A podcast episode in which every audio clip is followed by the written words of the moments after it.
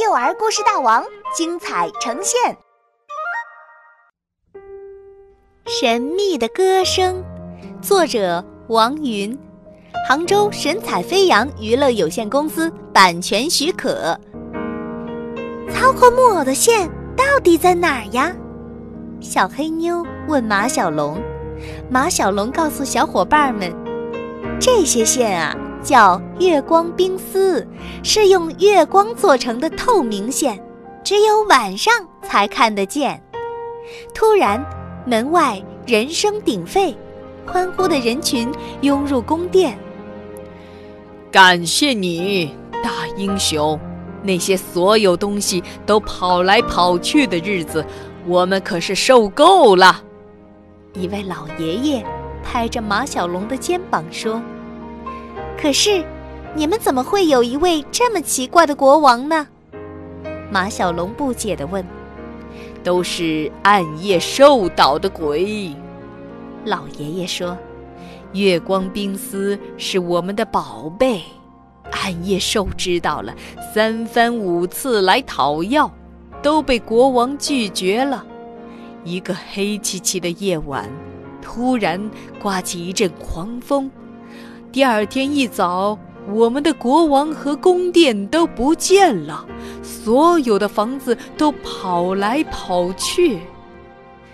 看，月光冰丝！小黑妞突然叫了起来。不知不觉已是夜晚，月光洒进来，木偶国王身上的提线显露了出来。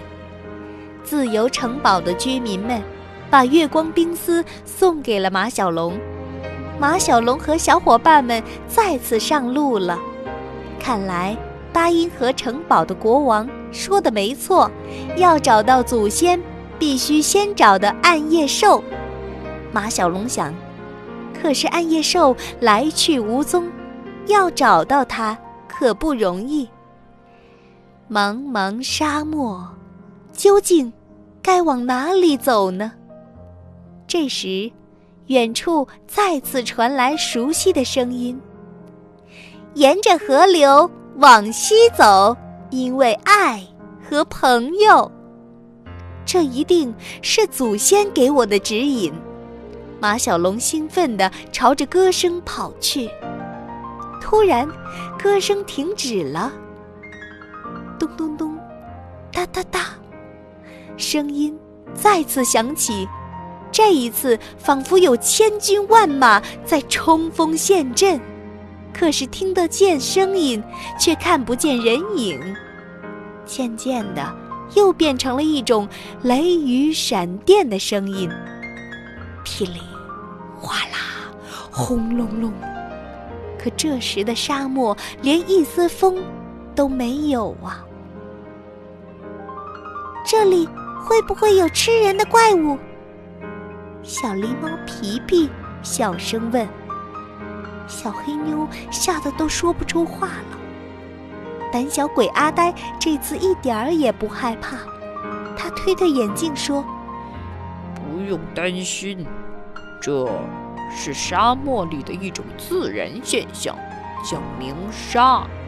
我们听到的声音是由上层运动的沙粒。”与下层固定的沙层之间摩擦而产生的。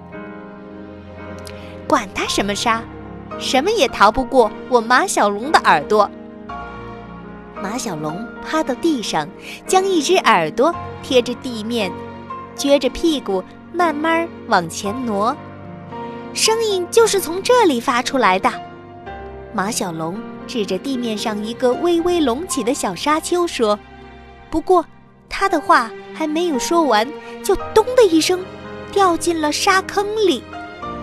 马小龙，三个小伙伴急忙跑过去看，马小龙坐在坑里，一边揉脑袋，一边指着沙坑侧面的一个小洞口说：“这儿有个洞，我们进去瞧一瞧吧。”咚咚咚，三个小伙伴依次跳进沙坑。一个接一个的钻进洞口，小洞又窄又深，黑漆漆的一片。我看到，马小龙的话还没说完，从头顶上方落下一个大鼓，哐的一下，马小龙被砸晕了。马小龙，紧随其后的小黑妞被一面铜锣重重的砸了一下，也晕了过去。阿呆和皮皮吓得同时闭上了眼睛。